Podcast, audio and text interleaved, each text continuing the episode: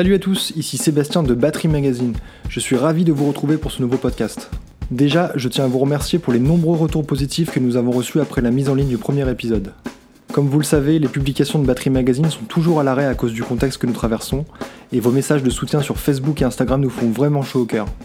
Pour ce deuxième podcast, j'ai le plaisir de recevoir Mario Duplantier, batteur du groupe Gojira, artiste peintre et icône incontestée du métal.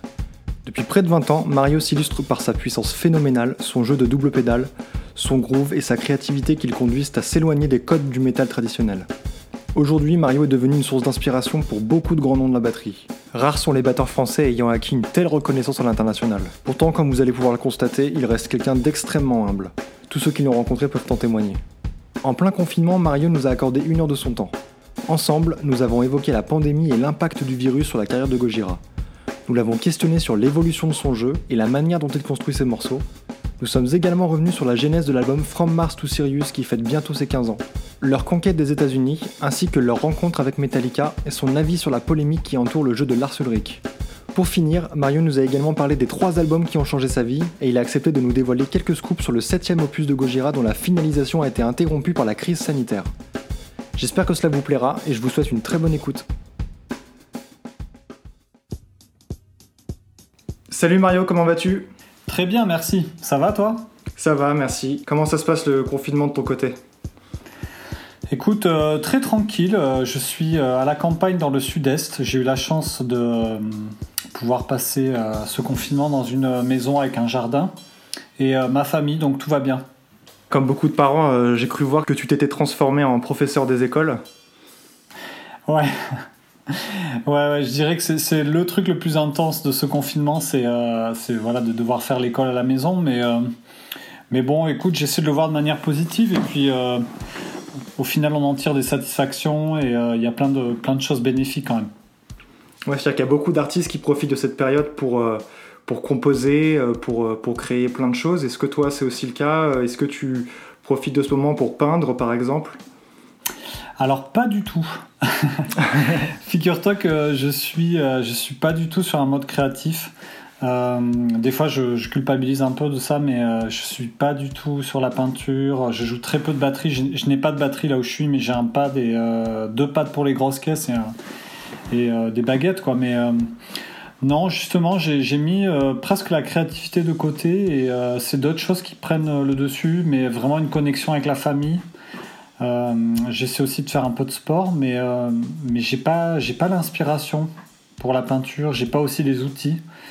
Et puis euh, j'ai pas de batterie quoi techniquement, donc euh, je fais des exercices de pad, mais euh, voilà, ça, ça je me contente de ça quoi. D'accord, donc c'est une grosse parenthèse dans ta vie artistique quoi. Ouais, plus ou moins. Après j'ai de l'inspiration, ça, ça, inspire d'une certaine manière.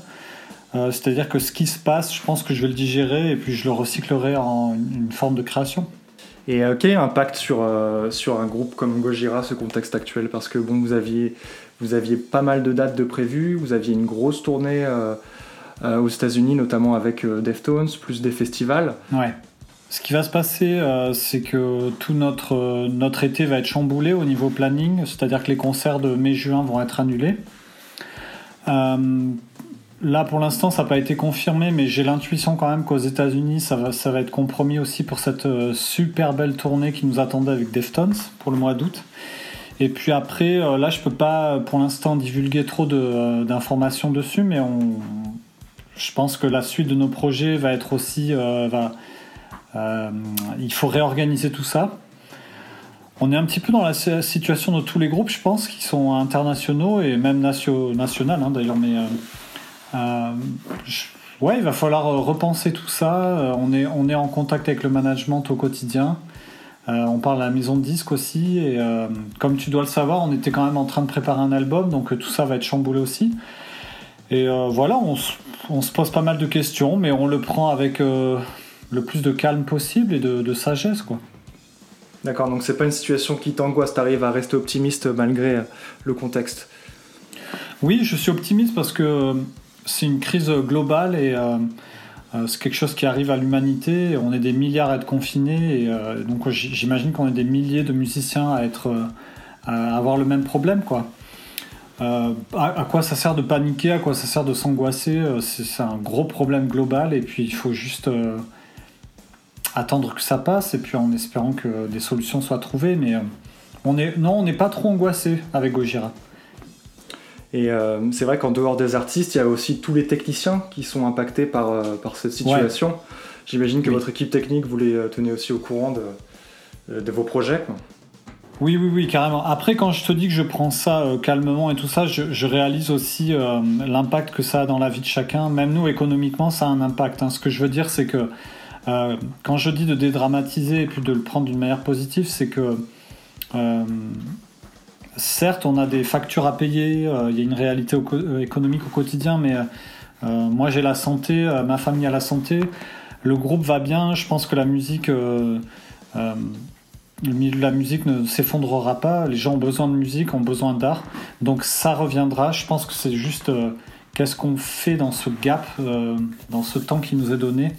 pour les techniciens, c'est vrai qu'ils vivent à 100% de, de, la route et et pour eux, c'est difficile. Donc nous, on les soutient. On, va, on a peut-être une idée d'une OP pour vendre du merch euh, qui leur serait, où les, bénéfices leur seraient dédiés. Donc tout ça, ça se pense, ça se travaille. Mais euh, oui, on est très soudés avec notre équipe technique et on, parle avec eux euh, toutes les semaines. quoi. C'est ce qu'a fait Deftones, il me semble. Je crois qu'ils reversent l'intégralité des recettes de leur merch en ce moment à leurs techniciens. Oui, ils ont fait une opération comme ça que j'ai vue. Euh, alors nous, c'est vrai que ce qui se passe aussi là en ce moment, c'est qu'on est les quatre dans quatre villes différentes, ce qui euh, ne facilite pas forcément la, communication. Et puis au final, on était très très très très occupés avant que la pandémie euh, se déclare dans le monde et tout ça, et on l'a pris presque comme un break forcé. Parce que notamment mon frère et moi, on était très très fatigués de, cette longue période de studio. et du coup, on a pris ce break, on s'est un peu craché au final comme un petit mois de pause euh, obligatoire où on ne s'est pas trop contacter les uns les autres. Et puis aussi, il y a une forme de digestion. Euh, moi, je le vois comme une, sorte de une humilité qu'on a à avoir face à, ce phénomène et à, cette, ce, drame qui, est cette pandémie. Je pense que le silence, le retrait et un petit peu de essayer de digérer ce qui se passe, je pense que c'est important et c'est pour ça aussi qu'on est resté un peu off pendant un petit mois. C'était juste euh, le temps de l'observation et la digestion, quoi. Tu as posté sur Instagram un extrait de, l'énorme concert que vous aviez donné en Pologne devant des dizaines de milliers de personnes. Et en légende, tu as indiqué que tu avais le sentiment que ce genre de moment faisait partie d'un autre temps. Oui, oui, parce que j'imagine que ça te le fait, j'imagine que ça fait à tout le monde euh, quand on allume la télé et qu'on va sur Internet et qu'on voit les images euh, d'avant euh, la pandémie, on se, demande comment c'était possible. parce qu'on est dans un espèce de schéma psychologique en ce moment où on, est très focalisé sur la distanciation et, et, quand je vois ces images d'avant et, qu'on n'y pensait pas, en fait, c'est juste. ça m'évoque un autre temps. Et je pense que ce temps reviendra assez spontanément. Euh, au début, on va tous être un peu stressés, mais euh, à un moment donné, je sais pas, après le vaccin, on, se, on se retrouvera dans les concerts et puis on oubliera, quoi, tu vois.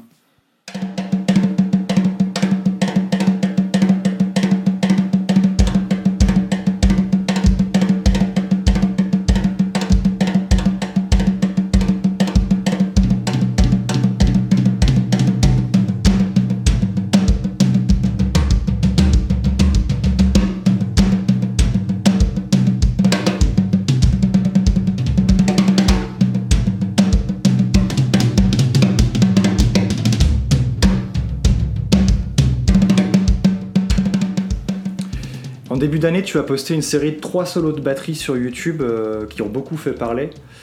Est-ce que tu peux nous parler un petit peu de la part d'improvisation et la part d'écriture dans ce genre de prestation?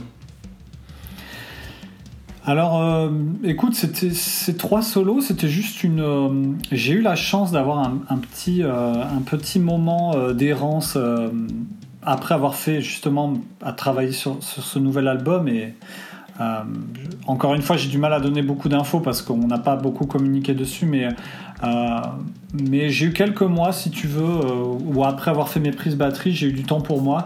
Et, comme j'habite à New York, et j'ai que ça à faire, travailler ma batterie, parce que c'est une ville qui va très vite et qui, est plutôt dur. Donc il n'y a pas une grosse connexion avec la nature. Moi, par exemple, je suis un surfeur, mais je surfe pas à New York. Donc c'est vrai que je passe beaucoup de temps dans le studio à travailler ma batterie. C'est vraiment le bon côté de New York, c'est que je bosse pas mal mon instrument. Et, j'ai cette chance d'avoir le studio qui a été construit par mon frère Silver, Silvercord Studio.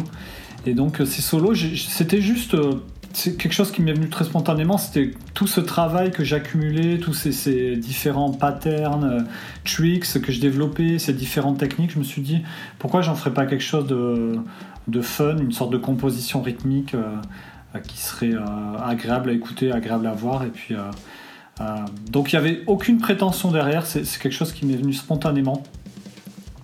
Et voilà, j'ai fait ces trois vidéos avec ces trois compositions d'environ 3 minutes et que j'ai posté. En fait, j'en ai fait plus, j'ai fait 6 solos, mais j'en ai filmé que 3 quoi, pour l'instant.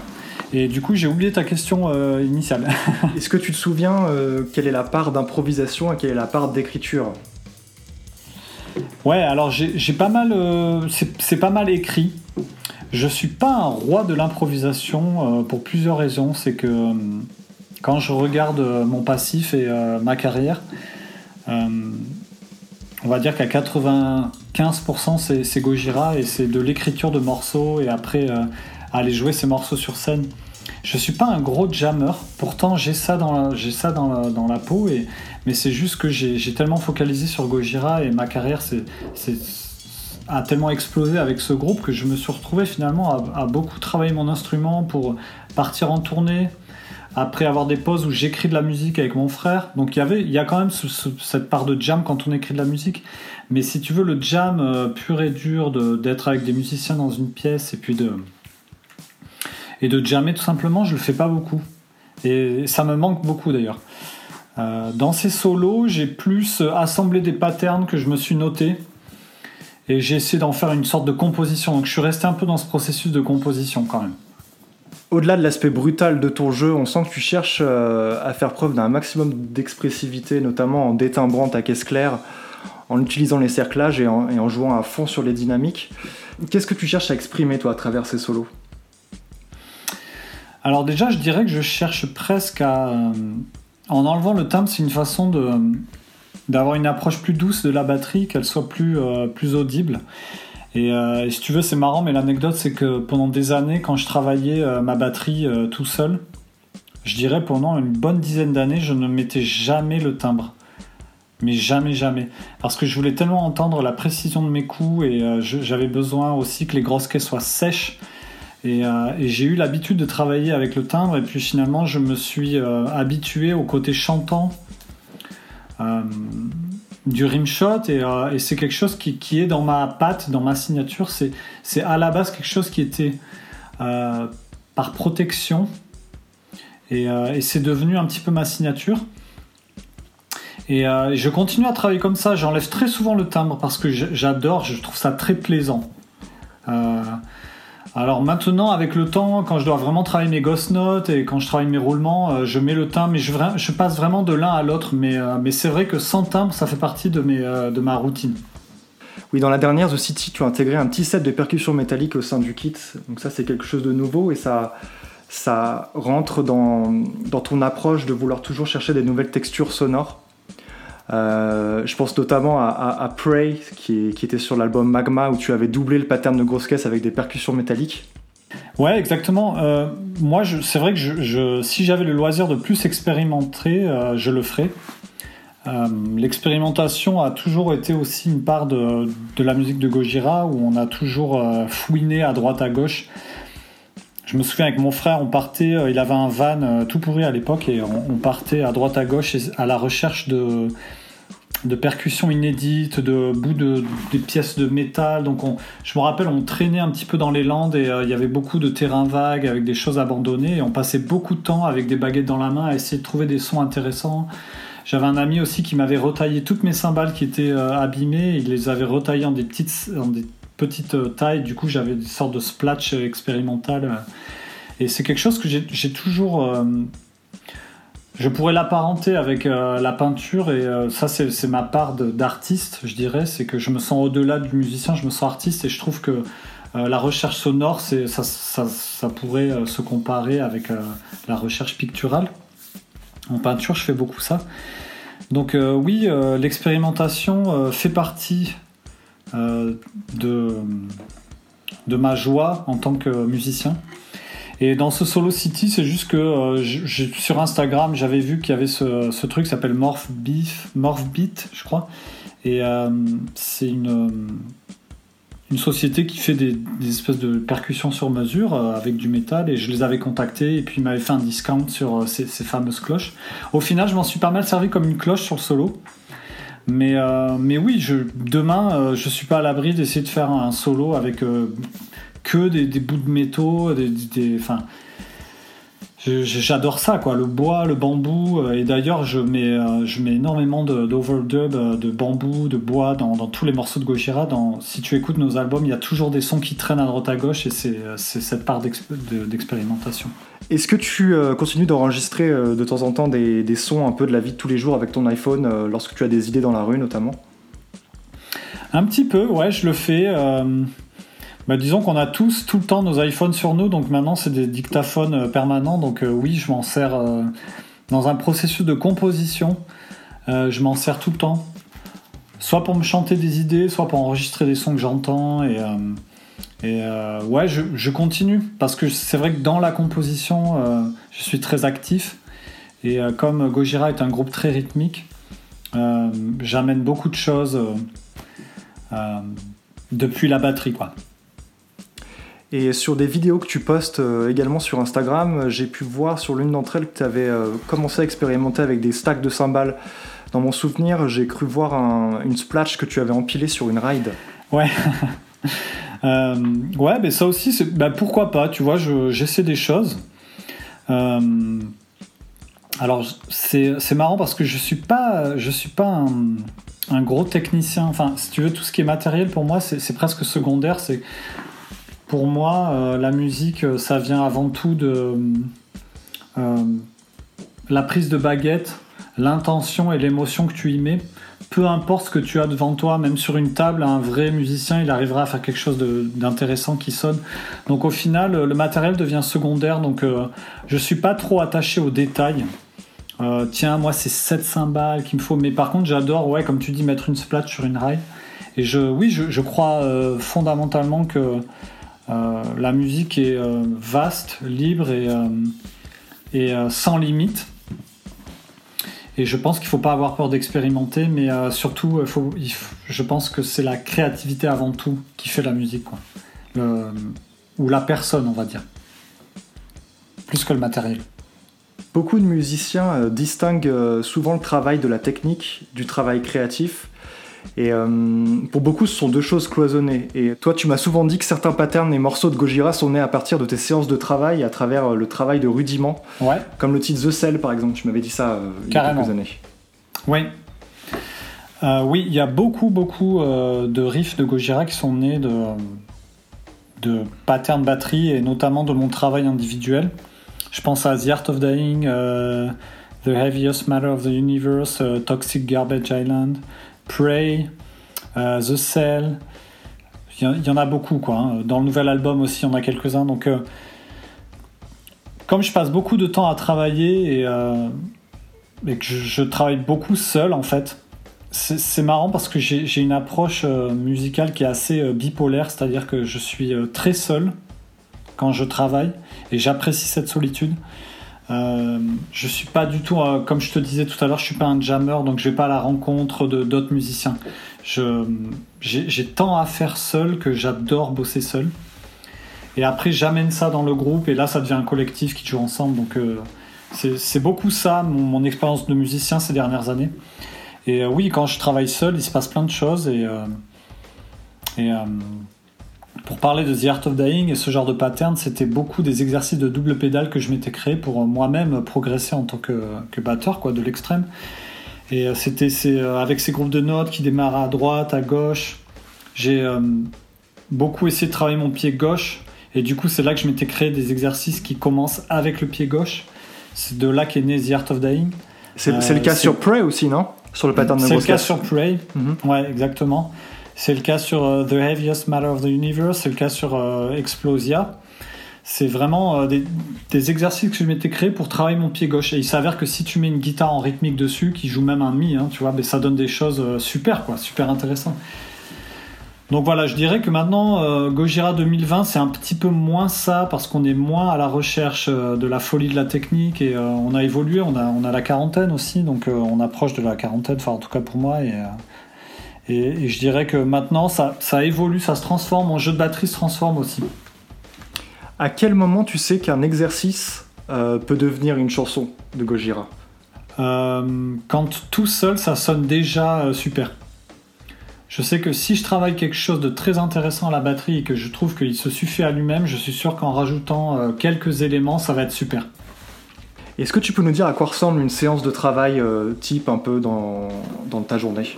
Je vais au studio vers 9h, euh, 9h30 le matin. Et je travaille. alors, il n'y a pas forcément une routine, mais on va dire que généralement, J'essaie de dédier une heure à la double pédale euh, sur toutes mes sessions. Et ça, c'est une sorte de euh, travail d'endurance que je me dois de faire pour moi-même pour euh, m'assurer d'assurer les, futurs concerts. Donc, c'est pas très fun. C'est même un peu rébarbatif, mais c'est faire des triples croches de la double pédale sur un tempo rapide non-stop et trouver un espèce d'équilibre. Ça veut pas dire que je tape fort, ça veut pas dire que je suis en sueur totale, mais ça veut dire que je euh, travaille mon, euh, rapport au pédale et au rebond et j'essaie de trouver ma zone de confort sur un tempo rapide. Donc en général, je mets 205 BPM par exemple, qui correspond à un des tempos rapides euh, d'une chanson qui s'appelle Backbone par exemple. Et je tiens ce, un roulement continu pendant 10, 15, 20, 30 minutes, 40 minutes. Et donc je tape pas trop fort comme je te dis, mais au bout d'un moment, mes chevilles, mes mollets, mes tibias, y a toute ma jambe chauffe, chauffe, chauffe, chauffe. Euh, et il y a un moment où j'ai plus à réfléchir, mes jambes euh, battent toutes seules. Et c'est ça que j'essaie de trouver. Et quand j'arrive à mon 205 BPM et que le roulement roule euh, sans que j'ai à réfléchir, ça veut dire que je suis chaud et que je, je fais marcher, je fais marcher pardon, ma mémoire biologique et mes muscles et que tout fonctionne. Quoi. Donc en fait, je m'assure plus ou moins de ce fonctionnement tous les jours pour après arriver sur scène et quand je dois taper un tempo rapide, j'ai pas à réfléchir, mon corps le joue tout seul, tu vois, comme une mémoire des muscles. Donc ça, je le fais, euh, on va dire quand même quotidiennement. Euh, dans un deuxième temps, euh, ça fait plusieurs années que je suis une méthode que je conseille parce que maintenant je suis, j'ai plus de professeur forcément, donc je, passe pas mal de, temps sur internet à essayer de trouver des gens qui pourraient m'inspirer.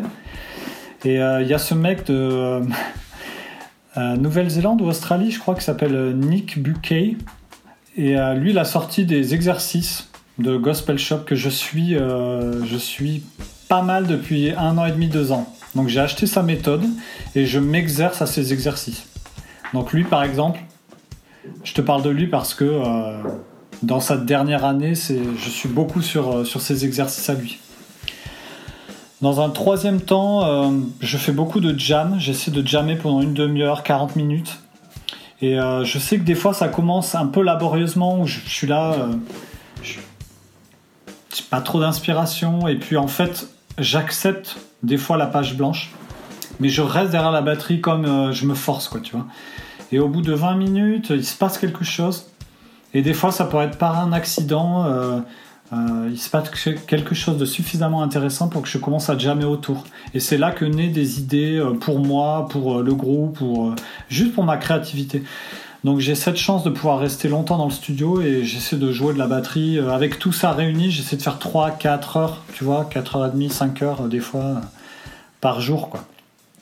Et quand tu joues pas pendant quelques jours, est-ce que tu te rends compte que tu as perdu quand tu t'y remets? Euh, alors, ça me le faisait avant, mais euh, là, pas trop. Disons que oui, il y a, une réalité musculaire, mais euh, je suis quand même très connecté au monde de la batterie, même quand je joue pas pendant 10 jours. je regarde des vidéos, tu vois, je suis très passionné quand même de batterie, donc même si je reviens sur l'instrument, je vais sentir une petite tension, mais, mais je me sens pas paralysé, tu vois. Et puis j'ai toujours un pad avec moi Je pense que ça c'est important. J'ai toujours des baguettes pas loin. Et puis je peux taper sur un coussin juste pour garder mes muscles en forme, tu vois. Parce que là, par exemple, ça, fait quasiment deux mois que tu n'as pas touché une batterie, quoi. Ça n'est jamais arrivé dans ta vie. Ouais, c'est jamais arrivé, ouais. Mais j'aimais pas de grosses caisses. J'en ai deux. J'ai mes pédales de scène et euh, j'ai mon pad. Donc euh, voilà, je fais, je fais pas grand chose de folichon, mais ça m'arrive de faire ma séance de double pédale rapide. Et euh, j'ai pas de concert dans l'immédiat, donc j'ai pas à me stresser là. et tu parlais des patterns qui sont à l'origine des exercices et qui sont ensuite transformés en morceaux de Gojira. donc quand tu es certain d'avoir trouvé une bonne idée, comment ça se passe? Ensuite tu l'enregistres et tu l'envoies à ton frère? En général, ben, je, ouais, je, l'enregistre ou alors je, tout simplement je la joue devant les autres. Et euh, souvent, ils sont énervés, ça... ils sont pas très contents quand j'arrive avec des trucs trop, euh, trop techniques. Et euh, c'est aussi qu'il faut, il faut remettre dans le contexte, si tu veux. on a commencé le groupe, moi j'avais 14 ans.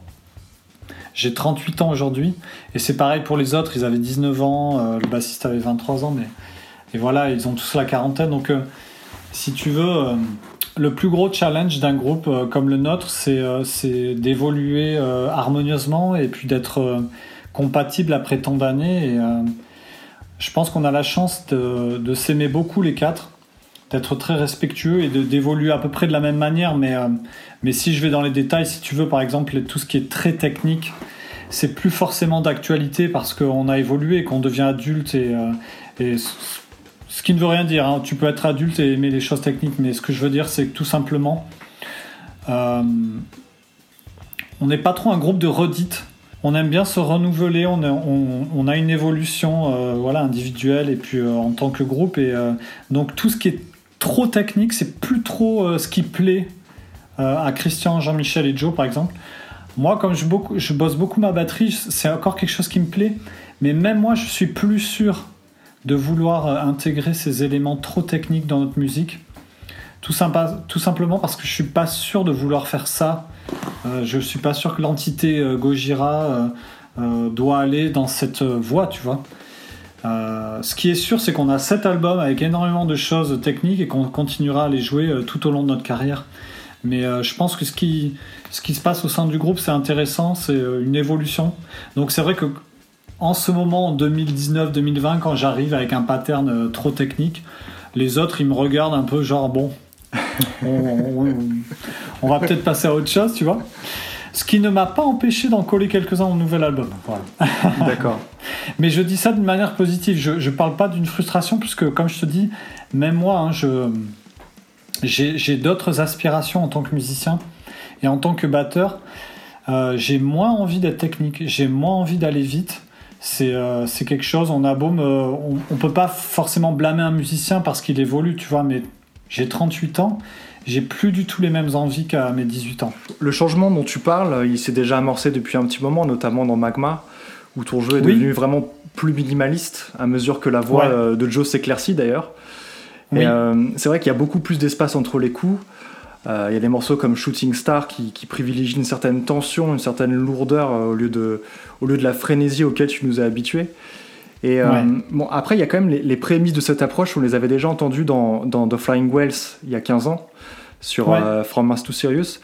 Est-ce que tu te souviens du moment où tu t'es dit, ok, je vais, j'ai envie d'épurer mon jeu et de m'éloigner justement des codes du death metal? Ben, je dirais que sur Magma, euh, il s'est passé des choses euh, au niveau personnel euh, aussi dans ma famille. j'ai eu, j'ai eu une, une, fille aussi à cette époque. Et, de, devenir père, ça a changé pas mal de choses. enfin là, je ne veux, pas, je veux pas rentrer dans une psychanalyse avec toi, mais c'est intéressant parce que ça a eu un impact assez majeur aussi sur ma perception des choses, sur mon monde émotionnel aussi. Et quand tu as un enfant, tu es un petit peu moins dans la. Es un petit peu moins dans le, dans le drame. Euh, et, je sais que je suis quelqu'un d'assez émotionnel. Je viens d'une famille où on est tous assez intenses et émotionnels et, euh, avec des énergies sombres et, d'autres lumineuses. Mais euh, je pense que j'avais une forme de jouissance des fois dans les émotions sombres. Et quand j'ai eu un enfant, il s'est passé beaucoup de changements intérieurs et, et j'ai j'ai lâché des peurs et j'ai lâché aussi certaines choses sombres parce que quand tu communiques à un nouveau-né ou à un, enfant, tu as envie de lui communiquer les choses positives de la vie et, je me rends compte tout simplement qu'à l'époque de Magma, j'étais vachement là-dedans, j'étais d'une forme de force tranquille avec un bébé, tu vois, et, et de réaliser aussi que j'avais moins envie de partir à la guerre. et euh, et de, de, me calmer un petit peu, tu vois, et puis juste d'apprécier. Euh, pour moi, j'associe euh, l'espace qu'il y a dans mon jeu avec une sorte de quiétude. Alors que j'associais la rapidité de l'extrême et la technicité avec une sorte de complexité, tu vois. donc je, je, me suis en quelque sorte tourné vers une simplicité émotionnel. et du coup, ça, ça a marqué mon jeu. désolé, hein, je suis parti dans tous les sens. Non, non, Mais je sais pas si ça a du sens ce que je dis. Si, mais, mais, euh, par contre, je trouve que la dramaturgie, elle peut aussi s'exprimer dans les morceaux où tu joues beaucoup plus simplement. Ouais, non, ouais, t'as raison. Mais là, je te parle presque d'un rapport euh, intime avec la batterie, sans mhm. parler de l'humeur des gammes et des riffs et de tout ça. D'accord. Je parle de mon approche en tant que batteur et mon rapport à la batterie. Je me rends compte quand même qu'il y a une compétition dans la batterie et, euh, je sais que euh, quand j'avais la vingtaine, je voulais, euh, j'avais pas mal ce désir de me challenger moi-même aussi en quête d'impressionner les autres et de, de valoir quelque chose aux yeux des autres, tu vois. La recherche de technique, de rapidité, j'avais, tout le temps le stress avant les concerts de bien jouer, d'être irréprochable, d'être le plus carré possible, comme un stress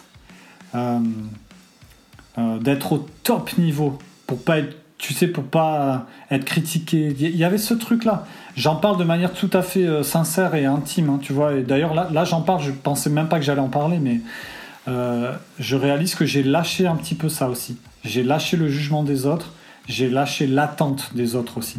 Et quand tu es un batteur qui, qui, euh, qui, a, été assez impressionnant, tu vois, de par les patterns, la, complexité du jeu, tu vois, ça c'est un, statement, j'allais dire, tu vois, d'accepter de jouer plus aéré et de c'est lâcher des, des, peurs aussi, tu vois.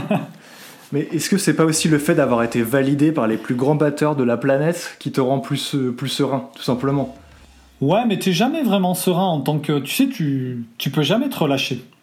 Si tu te relâches deux secondes, ton niveau il, il chute. Donc, euh, quelque part, on le sait, nous les batteurs, qu'il faut toujours travailler et que et que c'est jamais acquis aussi.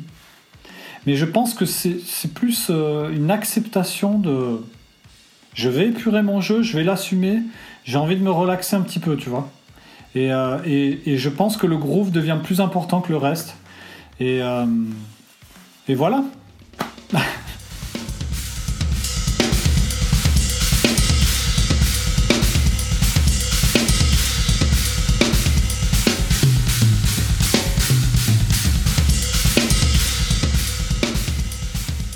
j'ai réécouté les différents euh, albums de, la discographie de Gojira. J'ai l'impression que c'est vraiment à travers From Mars to Serious en 2005 que tu as vraiment défini ton identité. Ouais, je pense que c'est assez vrai, euh, sachant que c'est marrant, mais pour l'anecdote, euh, je vais te raconter un truc rigolo, mais c'est avant cet album From Mars to Serious, on avait fait quelques concerts en fin de cycle d'album de The Link, où j'avais eu des soucis avec mes doubles pédales en live, où, il y avait quelques morceaux que j'arrivais pas à rentrer mes pieds sans mêler, sans mêler les pédales entre les, entre les 170 BPM et les 210 BPM. J'avais des confusions musculaires, si tu veux. Euh, là, je vais loin dans les détails, hein. mais euh, c'est comme si je maîtrisais pas très bien ma double pédale. Ce qui s'est passé, c'est que quand on a composé From Mars to Sirius, je me suis pris des mois et des mois et des mois où j'ai travaillé comme un névrosé, parce que c'est un peu ça. Hein, j'étais un peu névrosé. Je me rappelle à l'époque, les, gens qui me côtoyaient me disaient mais, calme-toi. Mais je passais des heures et des heures et des heures à essayer de comprendre comment maîtriser euh, mes 170 BPM en triple croche et mes 205-210, tu vois. Comment passer de l'un à l'autre Quel muscle se joue Comment amener ma, ma concentration Où l'amener Est-ce que c'est le mollet? Est-ce que c'est la cheville? Est-ce que c'est les cuisses? Qu'est-ce qui se passe dans mes jambes? Comment je peux faire pour être le plus tight possible? Où c'est que je dois mettre le poids de mon corps? Où, est la tension? Tu vois ce que je veux dire? Et j'ai fait une espèce de, travail d'acharné pendant des mois et des mois où j'ai atteint ce que je voulais, c'est-à-dire que j'ai réussi à maîtriser tout ça par des espèces de tricks musculaires où euh, j'ai mieux compris mon corps, j'ai mieux compris mes jambes et j'ai compris ce qu'il fallait que je fasse pour maîtriser les 170, les 180, les 195, les, tu vois ce que je veux dire mhm. Et du coup, quand on a enregistré cet album et quand on a composé cet album, j'étais plus armé et j'avais beaucoup travaillé et du coup, j'ai pu euh, vraiment bien m'exprimer, tu vois. Cette période, elle correspond aussi à votre euh, départ pour les USA, où vous avez fait vos premières tournées? Oui. Quel souvenir tu gardes de cette, euh, cette première traversée de l'Atlantique? Eh bien, écoute, c'était incroyable. C'était, c'était un désir qu'on avait depuis le début. Et si tu veux, à cette époque, Gojira, c'était notre respiration. C'était, on, ne vivait, on, ne vivait que pour Gojira. C'est-à-dire qu'on avait une motivation telle euh, que rien ne pouvait se mettre sur notre passage en quelque sorte, c'est-à-dire qu'aucune contrainte, aucune peur, aucun problème économique. On disait ouais, on est fauché, mais on va quand même le faire. On avait une espèce de motivation indétrônable.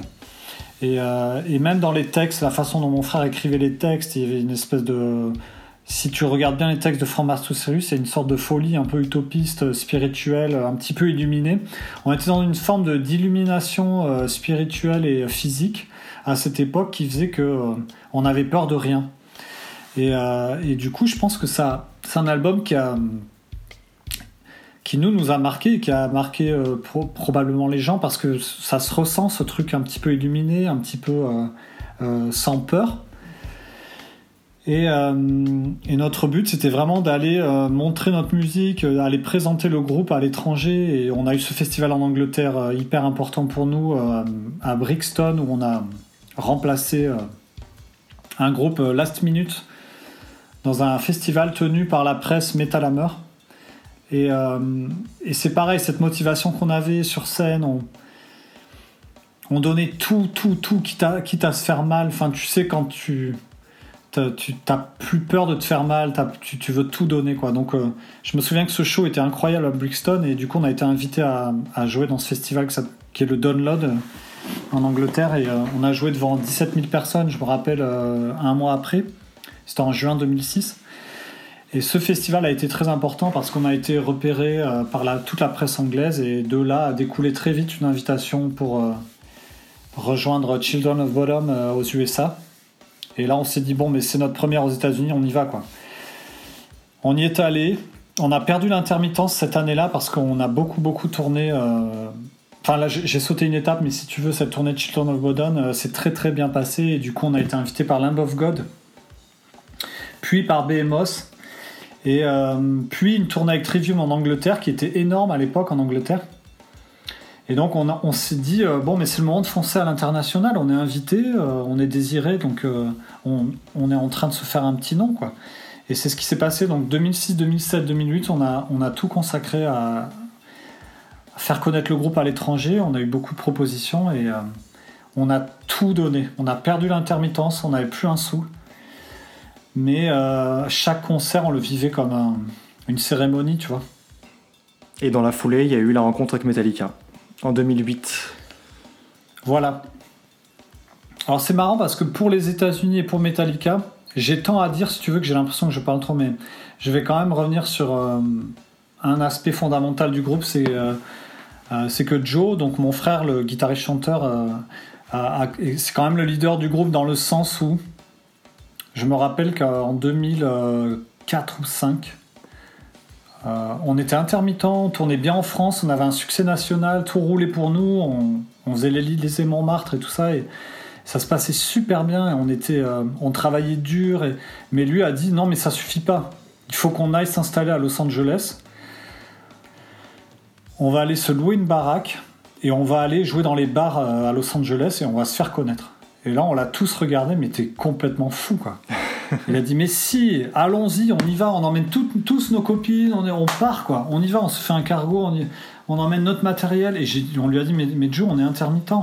Tout roule, là, on a un succès en France, qu'est-ce que... Il a dit, non, mais il faut quoi Il faut... On peut aller plus loin. Il faut se donner les moyens, il faut foncer. Bon, il s'avère qu'on ne l'a pas fait parce qu'on a, on était trop heureux les autres. Mais si tu veux, euh, quelque part, euh, cette motivation et cette espèce de, clairvoyance qu'avait mon frère, c'est toujours ce qui a amené Gojira quand même à passer les étapes d'après, tu vois. C'est-à-dire que son désir d'aller à Los Angeles, ben, c'est ce qui a fait aussi qu'on a connecté avec euh, les États-Unis, les journalistes étrangers, tout ça. C'est clair et net que sa motivation et sa vision des choses nous a amené à ça. Et pour revenir à Metallica, il nous a dit un jour, euh, les gars, j'aimerais beaucoup faire une reprise de Metallica. Et moi, je lui dis, ah ouais, d'accord, ok.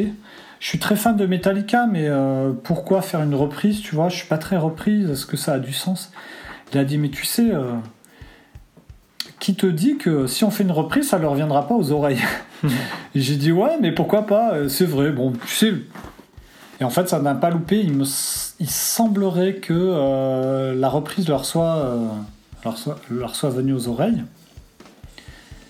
Et euh, à l'époque, on avait sorti l'album The War of Flesh, et c'est très vite après qu'on a appris que James Hetfield et Robert Trujillo aimaient beaucoup notre album The War of Flesh. Et c'est là qu'on a eu l'invitation pour tourner avec eux sur leur, leur tournée de Death Magnetic aux États-Unis. On a été invité à ouvrir pour eux. Euh, donc quelque part, je me demande si euh, cette reprise n'a pas eu un rôle euh, majeur dans notre carrière aussi. Donc encore une fois, la clairvoyance de mon frère. Et donc je lui, je lui, tire mon chapeau parce que je trouve qu'il il est très conscient et, et c'est un visionnaire un peu. Très courageux. C'est un visionnaire, ouais. Pour moi, vous avez la connexion avec Metallica, elle s'était faite. J'étais venu vous voir à Arras. Vous avez fait un festival à Arras où il y avait juste vous, Within Temptation et Metallica. Il me semble que c'était votre premier concert avec Metallica.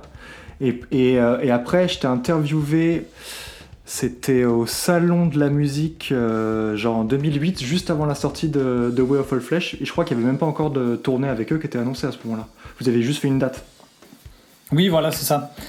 Euh, ouais, alors probablement. Tu sais, en fait, je sais pas vraiment et je leur ai jamais demandé parce que je suis quand quand je suis avec Metallica en leur présence, je, sais, je suis pas, j'essaie de tout sauf être un boulet, puisque c'est quand même euh, euh, des gens qui, qui stimulent tellement l'imaginaire, si tu veux. Et moi, ils sont tellement importants dans ma vie, euh, vu que j'ai grandi en écoutant Metallica et que Lars Ulrich, ça a été ma plus grosse influence. Et c'est toujours bizarre d'être en leur présence.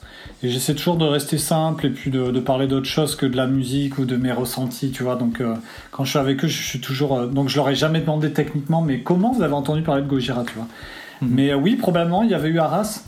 Mais je sais que James Hetfield était venu nous voir et qu'il avait dit je veux entendre la Whale Song. Donc euh, peut-être qu'il connaissait déjà avant ça, je sais pas.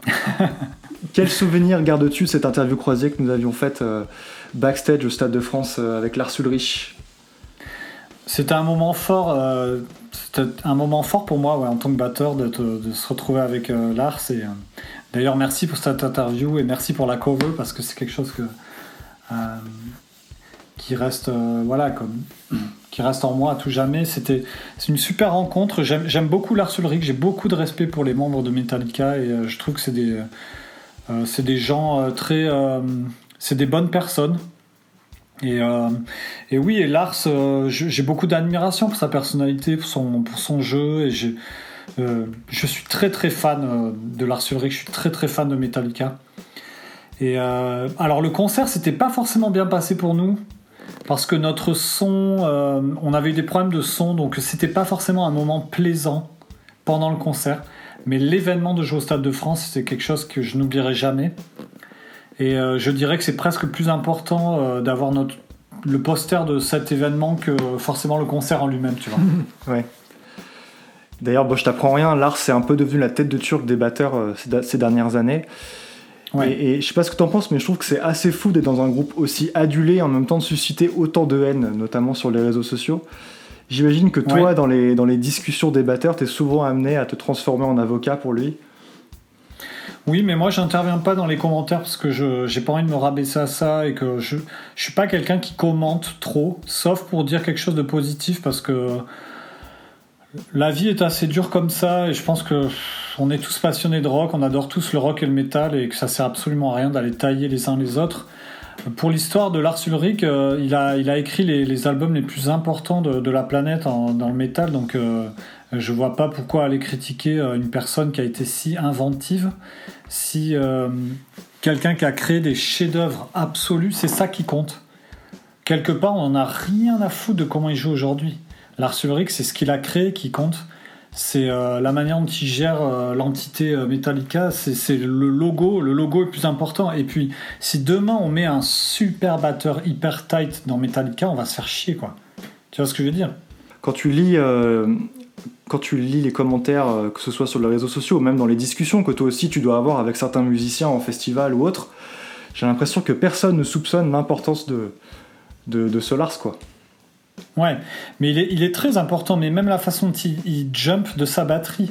Si tu veux, moi je les ai vus 50 euh, fois ou 100 fois en concert, on a fait énormément de dates avec eux, et, et euh, des fois, ouais, le tempo bouge et tout ça, mais si tu veux, son attitude, ses grimaces, ses gimmicks, ses gimmicks son énergie, ses, sourires, ses, les regards qu'il a, la façon dont il crache de l'eau, comment il saute de sa batterie, c'est un showman. Euh, et, évidemment que je suis au courant. Je suis au courant des fluctuations de tempo, que les, patterns s'en mêlent. mais, mais en fait, j'ai presque envie de te dire, je, je, m'en fous, quoi. C'est pas ça qui compte. Ce qui compte, c'est la personnalité. Et ce qu'il a créé, par contre, écoute les albums euh, de leur passé, euh, Injustice for All et tout ça, euh, c'est des purs chefs-d'œuvre de créativité, euh, d'intelligence euh, rythmique, comment il place ses crashs sur les caisses claires. Il, il fait des choses que encore aujourd'hui j'ai du mal à comprendre, tellement c'est inventif et créatif. Et c'est une inspiration pour moi très précieuse. C'est bien de rétablir cette vérité. Justement, je voulais aborder avec toi cet aspect de, ton jeu que beaucoup de gens admirent, c'est la manière dont tu parviens à t'abandonner totalement lorsque tu montes sur scène. Et euh, c'est vrai qu'on est, on une époque où le niveau technique des musiciens est plus élevé que jamais. J'ai l'impression que beaucoup se focalisent sur une exécution parfaite sans penser à l'aspect scénique. Mhm. Et tu es l'un des rares batteurs à, à utiliser les termes d'émotion et de spiritualité lorsque tu parles de jeu de batterie. Et je pense que c'est important de mettre ces aspects-là dans le jeu. Oui, bah, tout d'abord, merci.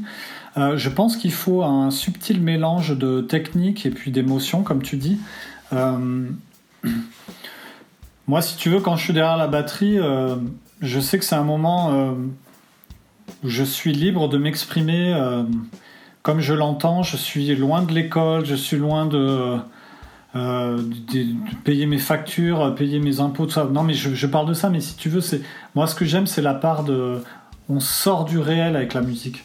On n'est plus dans le réel, on n'a plus besoin de se soucier de l'aspect matérialiste des choses, de l'aspect administratif, technique. Euh, euh, je, je, pense plus à la pesanteur quand je suis derrière la batterie. J'essaie juste d'être euh, une espèce d'énergie de, abstraite, de, créativité. Et je, le conscientise ça. Quand je monte sur scène, je me dis Mario, tu as le devoir d'amener autre chose. Sors du réel, sors-toi du réel. Je le fais pour moi, je le fais aussi pour les gens, mais je le fais avant tout pour moi, c'est-à-dire j'ai envie de me laisser aller dans euh, l'abstraction de la musique et l'abstraction de l'art. Et euh, pour moi, j'arrive pas à l'approcher euh, différemment. Mais par contre, ce qui est clair et net, c'est que la technique, c'est important. Et que je passe beaucoup d'heures à travailler justement pour arriver à sublimer ça derrière. C'est-à-dire qu'une fois que j'arrive sur scène, j'essaie de ne plus penser à la technique et justement pour libérer autre chose. Donc, donc je suis d'accord avec toi et merci de le dire. Mais ce qui est intéressant chez toi, c'est que cet abandon de soi, il est aussi quand même un peu réfléchi. Tu m'avais déjà expliqué que, que tu te dois d'adapter ta gestuelle et de répartir ton énergie selon la durée du set. Ouais, carrément. Bon, après, c'est vrai que ces dernières années, euh, j'ai plus 20 ans. Enfin, c'est une phrase qui me déprime un peu de dire ça, mais la réalité des faits, c'est que euh, je suis je suis pas le cogneur que j'étais quand j'avais euh, quoi 25, 26, 27. J'essaie maintenant de je suis moins, par exemple, dans euh, euh, la force de frappe. Là, je suis plus dans euh, un mix entre groove, émotion, mais en étant raisonnable par rapport à la réalité de mon corps aussi, où je vois que j'encaisse un petit peu moins les coups par rapport à avant, parce que j'ai fait tellement, tellement, tellement de concerts que bon, j'ai aussi mes oreilles qui ont un petit peu été abîmées aussi. donc je, je suis dans une période où j'essaie de trouver une bonne balance. j'essaie avant tout d'avoir beaucoup de plaisir. Et, mais oui, pour revenir à la question technique, si tu joues dans un stade et si tu joues dans une salle 1000 personnes, c'est clair que tu peux pas taper de la même manière. Et mon ingé son m'en parle beaucoup, donc je parle beaucoup avec lui. Et je lui demande, je dis bon, mais comment je dois taper aujourd'hui? Il me dit bah, fais gaffe à ta caisse claire. Parce que là, on est dans une salle 1000 places. Elle va dépasser le mix. Si tu tapes trop fort, euh, voilà, on n'entendra pas le reste. Et euh, même la sonorisation de la caisse claire n'aura pas d'intérêt. Donc, euh, il me demande, donc je, l'écoute. Il me dit fais gaffe à tes crashs, tu les tapes trop fort. Donc, ce concert, là, cette salle, je vois ça, fais attention, tape les moins fort. dans un stade, il me dit ben, vas-y, lâche-toi, fais comme tu veux, mais fais attention à la repiste du micro-champ parce que si tu tapes trop fort, même si tu es dans un stade, si ton frère est trop près de toi avec le micro, il y aura une repisse et moi je vais, euh, je vais galérer en façade. Donc en fait, c'est beaucoup de discussions avec l'ingé son, mais après moi j'ai une intuition, un feeling euh, spontané où si je suis dans un stade, il faut que j'amplifie mes mouvements, c'est organique. Euh, peut-être que c'est presque stupide, c'est que je vois des gens à un kilomètre de moi et que j'ai envie j'ai envie de communiquer avec eux, donc peut-être qu'un instinct presque animal je tape beaucoup plus fort, mais, euh, mais j'ai plus de discussions avec l'ingé son euh, qu'avant. C'est aussi ça la maturité. Avant, je parlais moins avec lui, je tapais à fond tout le temps. Maintenant, je discute plus avec lui quand même. Voilà. Comme je disais, il y a aussi l'aspect durée, durée du set. C'est-à-dire si tu fais une première partie euh, que tu joues seulement 40 minutes, tu ne vas pas jouer avec la même, même intensité que si tu es en tête d'affiche et que tu fais un show d'une heure trente. Oui, c'est comme l'endurance. Euh, tu vois, là en ce moment, j'essaie de courir un peu avec le, confinement, j'essaie de courir une heure. Et euh, si je sais que je vais courir 20 minutes ou une heure, je vais pas aller à la même vitesse. Quand je cours une heure, je pars euh, tout, tout lentement. Je j'aime pas trop l'endurance, mais là, je le fais vraiment pour faire quelque chose. Et, et du coup, je, je, cours très très lentement. Et je sais que j'arrive à rentrer mon heure je sais que si je vais, euh, je sais pas euh, combien de kilomètres heure trop vite, euh, enfin si, je vais aller trop vite, je vais pas finir mon heure. Et la batterie, en fait, c'est ça, c'est suffisamment se connaître pour savoir, bon ok, j'ai une heure et demie de set, je suis en tête d'affiche d'un festival, je vais modérer mes premiers morceaux, je vais voir comment je me sens, et suivant, j'amplifie mon, rythme ou pas, tu vois. après, si tu as une demi-heure de set, il faut y aller à fond. Si tu as 40 minutes, il va à fond, tu fais un petit peu attention. Et après, si t'as 50 minutes, 1 heure, bon, tu, tu euh, modères. Et là, par contre, si t'as 1h30, il faut faire gaffe. D'accord. Mais il faut bien se connaître pour ça. Est-ce que tu pourrais me citer trois grooves de ta composition qui représentent selon toi le mieux ta personnalité et ton jeu Ouais, alors c'est pas facile parce que j'en ai, euh, j'en ai plusieurs qui sont assez récurrents et qui sont comme des signatures et qui, reviennent régulièrement. Mais euh, voilà, si je dois en citer trois, je dirais Ouroboros, qui est dans l'album The Way of All Flesh, euh, le, premier pattern qui est très basique, c'est du 4-4, mais c'est sur cette ride méga belle 21 euh, pouces Zildjian que j'adore, j'adore et qui devient par la force des choses un peu ma signature dans le sens où je l'utilise énormément sur la cloche, je me sers beaucoup des grooves. quelques ghost notes qui, qui, traînent et puis un, sinon un beat assez simple et constant, tu vois. donc vous pouvez aller écouter euh, le pattern euh, de Ouroboros du premier riff sur le tapping. Ça, c'est, quand même un petit peu ma. Ouais, c'est ce qui me caractérise pas mal quand même, ce groove. C'est un tempo 136 BPM, euh, ça, ça a le temps de groover, il y a de l'espace. Ça, c'est un rythme important pour moi. Après, bon, The Art of Dying, j'en parle, c'est, plus un challenge technique, mais ça ça parle beaucoup de ma personnalité de batteur. Il y a toujours cette ride méga belle. Euh, qui marque le temps. Et puis après, il y a un pattern qui se décale avec des, groupes de notes qui commencent à droite et à gauche, donc des pieds qui s'inversent. C'est un pattern assez technique euh, où il y a une polyrythmie à l'intérieur et ça, ça, représente quand même euh, la tendance que j'ai eue toutes ces années à, chercher la complexité, chercher le, le challenge, que, que, les quatre membres soient euh, joue quelque chose d'intéressant et, euh, et, de la double pédale. Donc euh, c'est pour ça que je dois citer The Art of Dying, qui est dans l'album The War of Flesh aussi. The Art of Dying, c'est un peu ton, ton bleed à toi, si on veut comparer avec ouais. Meshuga. ouais, un petit peu. Et non, mais c'est marrant, c'est vraiment un exercice de batterie à la base. Et je me souviens que je l'avais, je l'avais joué à mon frère et il disait ouais, ça fait un peu trop Meshuga. Et je lui ai dit mais tu sais, je, je l'ai fait mais sans penser à Meshuga. C'est vraiment un truc de batteur quoi. C'est euh, je suis vraiment, euh, je, suis vraiment cassé la tête pour travailler mes groupes de notes qui commencent à gauche et qui commencent à droite.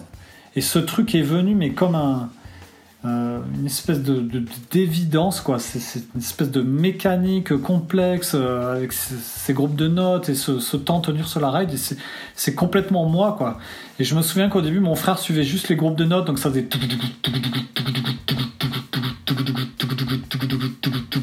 et là je lui avais dit ouais mais là ça fait Meshuga ouais et du coup il était venu lui aussi il a amené sa patte parce que c'est un guitariste qui a qui a vraiment sa patte à lui. Et pour le coup, on pourrait aussi euh, faire un podcast autour de, de ses, tricks à lui. Il a énormément de trucs qu'il a développés qui deviennent sa signature. Et donc là, il a sorti quelque chose qui est aussi sa signature, ou une espèce de juste des triple croches, où il y a une espèce d'harmonique euh, sur la, la corde, comme ça plus des voix tibétaines, euh, de quelque chose qui nous est très caractéristique. Et puis en fait, c'est devenu un truc tribal et presque mystique. Et au final, c'est devenu plus une transe euh, bruitiste et euh, mystérieuse, tu vois. Donc on s'est mhm. éloigné du truc Meshuga. Et après, si je dois citer un troisième pattern, je parlerai de l'enfant sauvage, où typiquement, euh, encore avec cette ride, ouais. ben c'est pareil, c'est un, beat très simple, mais fourni de ghost notes, où il y a un espèce de débit derrière qui chante, qui est plutôt en, en note piano, tu vois.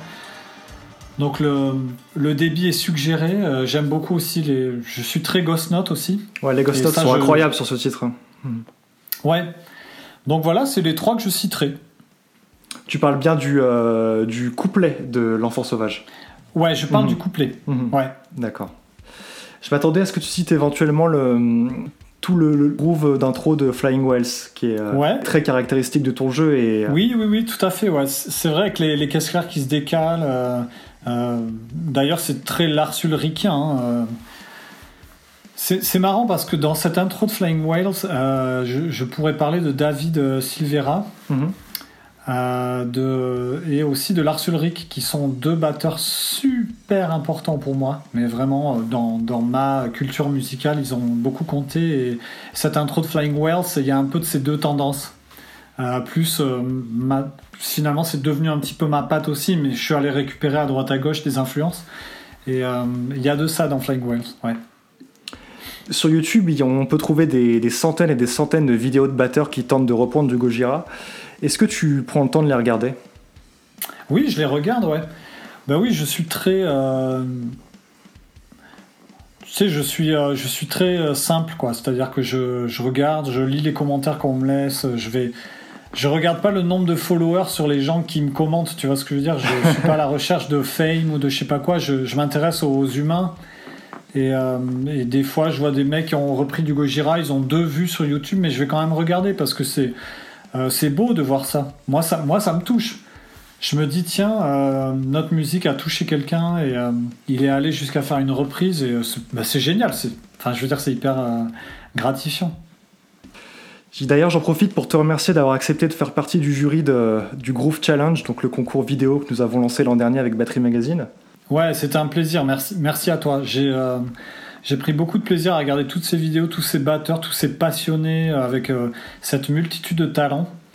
Après, c'est toujours insupportable de devoir choisir. tu vois, enfin, la musique, c'est pas vraiment une compétition, donc c'est un peu naïf et un peu niais ce que je dis, mais c'est dur quoi de faire une sélection. Tu sais, de choisir les 10 meilleurs, c'est quoi être meilleur? C'est parce qu'il y en a que j'ai pas cité qui ont fait des choses super. Tu vois, je les ai pas cités, mais euh, mais bon, c'est super. On est une grande famille de, passionnés. Euh, la batterie, c'est un langage très spécifique et puis c'est super de, rencontrer tous ces gens quoi. Et ça te fait quoi d'être devenu à ton tour le, héros d'un certain nombre de batteurs, d'ailleurs dont, dont bon nombre d'entre eux sont, sont tes idoles? Enfin, je pense à, à Ebb Cunningham de Deftones, euh, Igor Calavera, ce sont des, des batteurs qui, euh, qui sont complètement dingues de ton jeu, quoi. Mais écoute, euh, j'ai du mal à le réaliser. C'est parce que je suis toi-même, tes batteurs, et tu sais ce que c'est. On, est toujours à l'affût. comment progresser Et puis tu sais, tu, tu, vas sur Instagram 5 secondes et puis tu tombes sur des, des mecs qui postent des vidéos où j'arrive pas à jouer un dixième de ce qu'ils font. Je suis, je suis hyper impressionné. En fait, je dirais presque Internet ça a du bon et à la fois ça a le, la fâcheuse tendance de te mettre face à tes, euh, à, tes défauts et tes, tes, limites en fait. Et je sais que j'ai grandi sans internet et que du coup j'étais dans une espèce de fantasme où, euh, je voyais pas trop ce qui se passait à l'extérieur. Et du coup, je, pouvais facilement me projeter et puis créer ma propre identité. Maintenant, il y a tellement d'influence, il y a tellement de talent et tout ça que c'est presque un peu écrasant.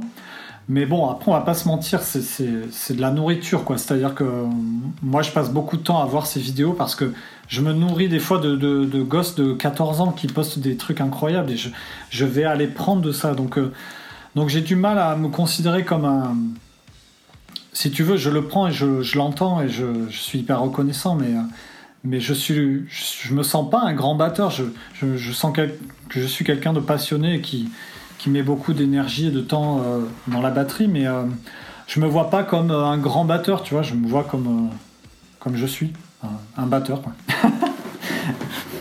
Quand tu dis je me nourris de gosses de 14 ans, faut que je fasse gaffe à pas extraire cette phrase, quoi. Alors je me nourris de vidéos postées par des euh, jeunes batteurs de 14 ans. voilà. C'est clair, pas de confusion. Quel est euh, le rapport de, de ta fille euh, par rapport au travail de son papa, justement Tu m'en parlais tout à l'heure. Alors, elle en a rien à secouer. non, non, non. Elle est, elle est amusée par ce que je fais. Elle comprend pas trop bien ce que je fais quand des fois je lui dis, tu sais ce qu'il fait papa euh, comme euh, métier, même si, enfin, il faut, il faut, bien l'appeler comme quelque chose, quoi. Je, je sais même pas si c'est un métier, mais elle me dit oui, euh, ouais, ouais, il, il, joue dans Gojira, enfin, mais elle comprend pas trop, tu vois. Et, mais par contre, je lui fais écouter beaucoup de musique et, et, sa maman aussi est une grosse mélomane et elle, entend de la musique en permanence, mais, mais très peu de Gojira et assez peu de métal au final. Et euh, je projette absolument rien sur elle. À part que, bon, je lui ai acheté une batterie. Mais... Vraiment? Mais euh, ouais, je lui ai acheté une petite batterie, mais elle en a, elle, elle est pas très passionnée, quoi. Mais par contre, elle aime le chant, elle est très créative et puis elle, euh, elle chante beaucoup, elle est, elle est très théâtrale. Et puis elle est bilingue parce qu'on vit à New York, donc elle est dans une école franco-américaine et elle est parfaitement bilingue. Et donc c'est marrant parce qu'elle chante en anglais ou en français, c'est incroyable, elle n'a pas d'accent, elle parle dix fois mieux anglais que moi, donc c'est génial. Je te posais cette question car tu avais posté euh, une photo euh, d'elle, il me semble, avec le groupe Behemoth, où ils étaient maquillés backstage. Et euh, bah, c'est censé faire flipper euh, n'importe quel gamin, mais elle, elle a l'air amusée. Ouais, alors le truc, c'est que voilà, ma fille adore Halloween et euh, elle adore tout ce qui est dark. Elle passe beaucoup de temps à regarder des dessins animés insupportables, d'ailleurs, que je trouve hyper moche, mais avec des vampires et tout ça, des trucs pour enfants, mais elle aime l'imagerie dark. Donc, bon, elle a peut-être ça dans le sang. Que, parce que moi, j'étais un petit peu gothique aussi quand j'avais 14, 15 ans. Quoi. Donc euh, ça l'a beaucoup amusé, elle a, elle a aimé euh, voir le maquillage et puis après ils ont été super parce que je lui ai, bien expliqué, je lui ai dit tu sais tu vas avoir du sang mais je, regarde je te montre la fiole c'est, de la peinture, je, lui ai vachement expliqué. Et même les gars de Slipknot étaient super avec elle, ils sont arrivés avec les masques devant elle, ils, faisaient des coucous, ils étaient, c'était super quoi, il y avait vraiment une super ambiance. Excellent. Et pour finir, je t'avais demandé de réfléchir aux trois albums qui ont changé ta vie. Est-ce que tu as réussi à faire une sélection? Alors quand tu dis changer sa vie, là je vais parler, c'est le musicien qui va te parler, le batteur, parce que changer, euh, changer une vie, après il y a, y a d'autres paramètres, même musicalement si tu veux, mais là pour parler, pour faire un lien avec Gojira, et pour, euh, parler de, de, mon rôle de batteur, je dirais que il y a une chanson, la chanson de Queen, parce que si tu veux, avant de m'intéresser à la musique, j'étais euh, très porté sport. Euh, et, la musique n'avait aucun intérêt pour moi, à part que ma mère euh, écoutait beaucoup les Beatles et Tina Turner et puis Mike Oldfield et tout ça. On écoutait beaucoup de musique anglo-saxonne à la maison parce que ma mère était américaine, mais, j'étais pas très porté musique. Je trouvais ça sympa, mais pas plus. Et puis quand j'ai eu 11 ans, ou 10 ans, ou 11 ans, je sais plus, j'ai entendu la chanson de Queen. Another One Bites the Dust, et euh, avec son groove basse batterie. Et en fait, ce truc, ça a créé en moi une espèce de fascination, et, euh, d'un coup, je me suis intéressé à cette chanson, et, euh, je suis tombé amoureux quoi en fait j'ai eu la, la, sensation du rythme comme une sorte d'adrénaline une joie intense de ah ouais, mais c'est super cool, tu vois, le, sens du groove et cette basse et cette batterie qui avance. Et en fait, je suis tombé euh, red dingue de, cette, de ce titre. Et du coup, mon, frère et ma soeur m'ont offert euh, l'album Best of the Queen par la suite quand j'avais 11 ans. Et, je n'ai écouté que ça pendant un an, cette, euh, cette compilation du, des meilleurs titres de Queen. Donc ça, c'est vraiment, je dirais, la cassette, euh, pour parler d'une pièce musicale qui m'a beaucoup, beaucoup, beaucoup marqué. Mhm. Pour en citer une deuxième, le deuxième gros, gros coup de cœur que j'ai eu, c'est le morceau Orion de Metallica. Euh, où là aussi j'ai carrément euh, tripé. Ah, j'ai tripé, tripé dans Ride the Lightning. Et euh, donc, ouais, c'est un album très important pour moi, celui de Metallica. Et puis, je dirais même le Black Album. Je veux dire, la discographie de Metallica a été un tournant majeur dans ma, dans ma vie. C'est là où je me suis intéressé au son plus dur. à la batterie de Lars aussi, où ça m'a amené une autre dimension. Et j'ai compris que ça pouvait être heavy et original et, euh, euh, et, après mon troisième euh, la troisième grosse claque de ma vie c'est l'album symbolique de Death où là j'ai compris que c'était sans limite et qu'on pouvait aller plus vite et être plus technique et que ça pouvait être plus encore plus dark et plus mystique et plus heavy et puis donc voilà je cite ces trois albums mais il y en a tant d'autres à citer l'influence de Deftones de Machinet, de Sepultura. Parce qu'après, j'ai eu d'autres révélations, euh, comme la musique indienne, ou euh, tu vois, des choses, ou, même le hip-hop et tout ça. Mais je veux dire, euh, voilà, donc ces trois pièces musicales ont été majeures pour moi. Symbolique de Death, c'est Gino Glan à la batterie, hein. c'est plus Shane Renard. C'est Gino Glan, mhm. c'est Gino Glan, mais je parle de symbolique parce que les, les, titres de symbolique sont très forts, mais, mais je dois parler de Sean Renard parce que c'est je dirais que Abe Cunningham, Sean Reinhardt, Igor Cavalera, euh, Lars Ulrich et David Silvera de Korn, c'est quand même. Euh, et Pete Sandoval de Morbid Angel, c'est voilà, c'est euh, pour moi c'est le groupe gagnant de batteurs qui, qui, ont créé mon identité musicale.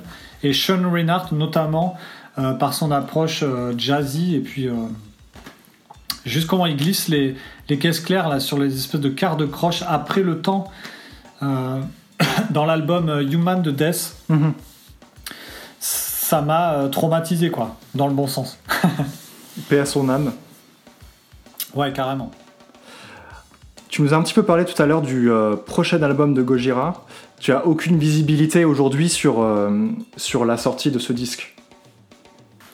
J'ai une visibilité, mais. Elle est confidentielle. Elle est un peu confidentielle, ouais. D'accord. Ok. Et au niveau des influences, donc on peut vraiment s'attendre à quelque chose qui euh, va vraiment dans la direction de Magma, à savoir des choses euh, plus simples, plus épurées, plus aériennes? Écoute, je sais pas, je... l'album dans... En fait, ce que je... J'ai envie de lâcher une, info, mais il y a une telle diversité dans l'album, si tu veux, qu'il est indéfinissable. Il est très divers. Et euh, même mes techniques de batterie sont diverses.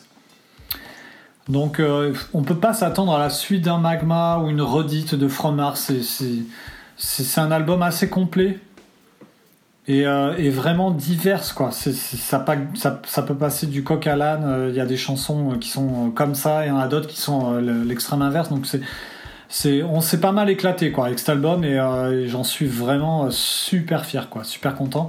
Après la batterie, c'est clair que il y a une bonne partie des chansons des titres où j'ai voulu y mettre toute ma maturité et j'ai voulu y mettre mon abnégation. En fait, si tu veux, pourquoi j'aime autant Issues de Korn et pourquoi j'aime autant le jeu de David Silvera, c'est parce que dans cet album de Korn, il a servi la musique, il a mis de côté toutes les méga ghost notes qu'il faisait, les, patterns compliqués. C'était, quand même le roi des feels et tout ça. les premiers albums de Korn, c'est, ultra fourni. Et d'un coup, il est arrivé à un jeu de batterie, mais ultra épuré oui, il a juste euh, mis tout ça au service de, euh, du riff, de la chanson. Et, moi, j'ai autant de respect pour un batteur qui arrive à se mettre en retrait pour servir une chanson qu'un batteur qui, est hystérique et qui est technique, tu vois. Et là, je dirais que ma tendance, c'est plutôt l'abnégation, c'est-à-dire que plus ça va et plus j'ai envie de servir une œuvre. Et donc, il y a des morceaux dans cet album que je trouve sublimes. J'ai dû, j'ai dû être dans l'abnégation. Et je t'avoue que même en faisant les prises batterie, Euh, j'ai essayé des breaks, mais je les ai retirés. J'ai essayé même des, des feels qui étaient mortels, quoi. Où je mettais des rides, je mettais des trucs. Mais en fait, je les ai sortis, quoi. Je suis allé dans le studio, j'ai dit mais ça va pas. Je refais la prise et je vais faire ta ta ta ta ta ta parce que parce que le morceau ne, ne, peut pas avoir ses breaks. Ça ne marche pas. Donc quelque part, il faut mettre son ego de côté et puis il faut servir la musique et c'est une maturité et que je pense maintenant plus ça va et plus je pense avoir cette maturité. Et, pour moi, Gojira, c'est une entité et que j'ai envie de servir cette entité artistique. Et là, l'album est enregistré, il est finalisé, mixé, masterisé. Tu m'en demandes beaucoup, mais euh, il, est, finalisé, mais euh, il y a des étapes qui ont dû être stoppées euh, à cause du Covid. Ok. Bah merci beaucoup Mario, c'était cool. Merci à toi super et euh, j'espère que tout va bien pour toi aussi. Et puis, euh, bah, j'espère te recroiser en live prochainement. Prochainement, je sais pas, mais un jour sûrement.